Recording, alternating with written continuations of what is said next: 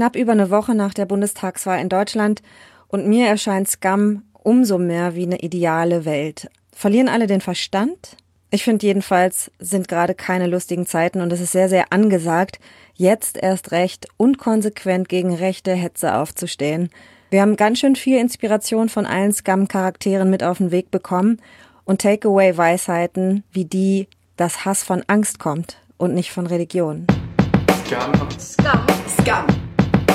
Scum for grown-up teenagers.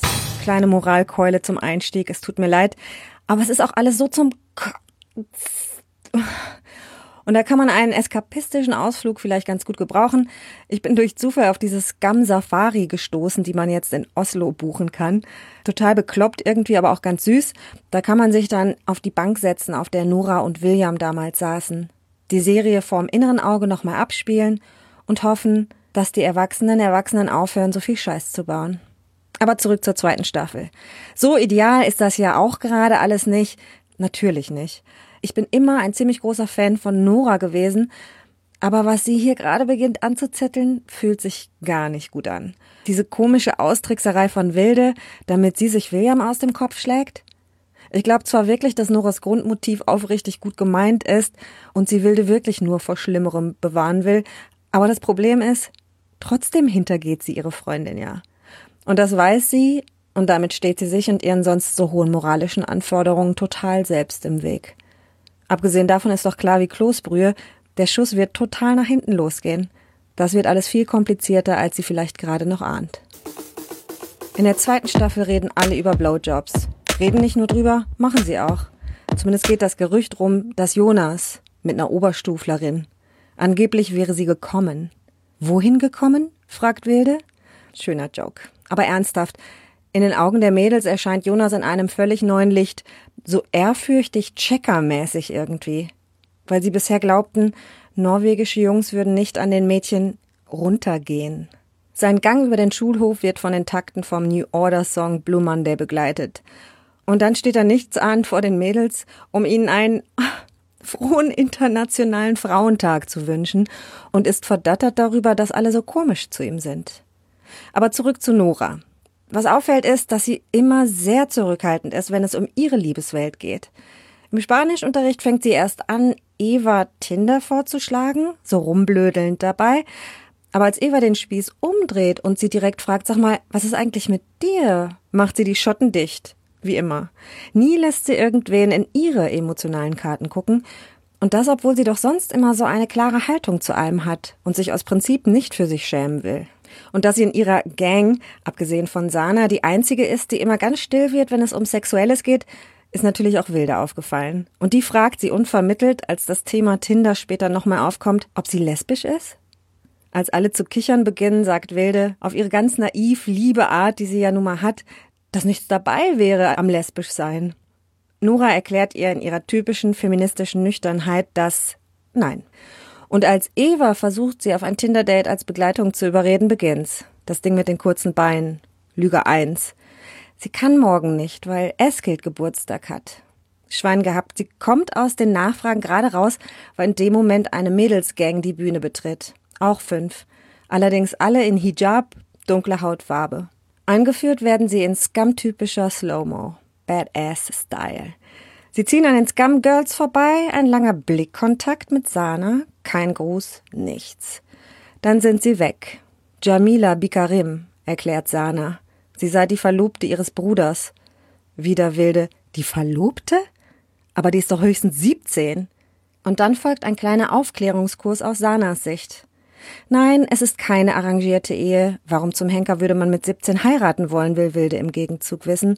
Und Sana sagt abgeklärt, weil sie Sex haben wollen? Same, same. Und dann ist Freitag kurz vor sieben. Nora zieht sich ihren dicken Strickpulli über einen anderen Strickpulli und übt Blicke im Spiegel. So, du bist mir egal, Blicke. Sie will so gern. Gleich kommt ja ihr Erpresser-Date mit William. Naja, sie steht da vor dem Spiegel, dann wandert ihr Blick plötzlich auf einen Zettel, den sie sich neben den Spiegel gehängt hat. So ein Aufmunterungsspruch, beziehungsweise in diesem Fall tatsächlich eine Erinnerung, nicht zuvor eingenommen zu sein. Sagt man das so? Da drauf steht, Everyone you meet is fighting a battle you know nothing about. Be kind, always. Dieser Spruch ist so typisch Nora. Jeder von uns Scum-Liebhabern weiß, der kam von ihr. Naja, diese Botschaft, ihr Date gleich mit William, Dilemma. Und dann klopft's an der Tür, es gilt. Lüge 1 ist schon aufgeflogen. Sag mal, warum sagst du, es sei mein Geburtstag? Weil ich ein Date habe. Aha. Und mit wem? Mit William. Aha. Wildes William? Er ist nicht wildes. Und sie versucht sich immer noch einzureden, und auch es gilt, sie würde das Wilde zuliebe tun. Ich gehe auf ein Date mit ihm, um ihn loszuwerden. Es macht alles keinen Sinn. Und dann ist William da. Natürlich in einem Porsche. Alles an ihm ist der Inbegriff von Unsympathie für Nora. Sie muss sich trotzdem Mühe geben, uninteressiert zu wirken, als er die Thermoskanne und eine Decke auspackt. Durch die ganze Stadt ist er gefahren, um zu dieser Bank zu kommen, von der aus man ganz Oslo unter sich hat. Dann fällt ihr vielleicht wieder ihr Spruch ein, sie überwindet sich jedenfalls und setzt sich zu ihm. Ans andere Ende der Bank zwar, er reicht ihr die Decke, sie nimmt sie, legt sie über die Beine, wortlos alles. Und kurz später haut sie ihm alles um die Ohren, was er bisher aufgetischt hat.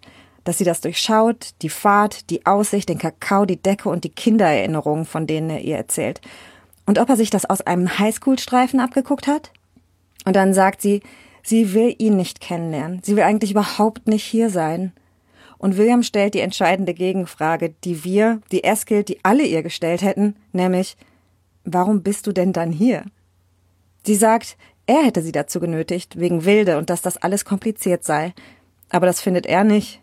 Es ist gar nicht kompliziert. Du belügst eine Freundin und gibst mir dafür die Schuld, sagt er. Und der Punkt geht irgendwie an ihn. Aber dann wird's so süß, wenn Nora nämlich sich laut einzureden versucht, dass sie nicht an ihm interessiert ist und es auch niemals sein wird. Am Ende hört sie ihm doch zu, als er erklärt, warum er so ein Arsch zu wilde war. Und plötzlich ist er eigentlich gar nicht mehr so ein Arsch. Ob sie meint, sie sei besser, sei fairer, und Nora, die sonst immer so gut im Erwidern ist, sagt jetzt gar nichts mehr. Greift nach dem Kakao und ist dann viel versöhnlicher. Sagt, dass sie gut findet, dass er sich letztlich bei Wilde entschuldigt hat. Und er, ja, aber jetzt hat sie wieder Hoffnung und mag mich und das führt doch nur dazu, dass das Spiel so weitergeht. Sein Telefon klingelt, ganz plötzlich muss er ganz schnell aufbrechen und bevor sie einsteigt, will sie noch mal was loswerden, dass sie ihm nämlich nichts schuldet, dass sie ihre Schuldigkeit getan hat. Mann, sie hat so viel Schiss. Julie Andem hatte übrigens diese Geschichte von Nora und William im Kopf. Sie war also quasi der Auslöser dafür, dass Scum und all die anderen Charaktere entwickelt wurden. Da wird noch einiges folgen. Freut euch drauf. Ach so, noch eine Info. Scum für erwachsene Teenager gibt es ab jetzt nur alle zwei Wochen. Also kommt übernächste Woche zurück und haltet bis dahin die Stellung. Und zum Abschluss noch, das habe ich im Internet gefunden und fand's cool, Liberté, Egalité, Fuck AfD. Scum. Scum. Scum. Liebe Scum-Freundinnen, ihr Hörer und Hörerinnen, der Scum-Podcast für erwachsene Teenager freut sich sehr über eure Bewertung. Nehmt euch doch einen Moment Zeit und gebt ihm ein Sternchen oder zwei. Oder empfehlt ihn weiter. Ist gut fürs Karma. Scum for Grown-Up Teenagers.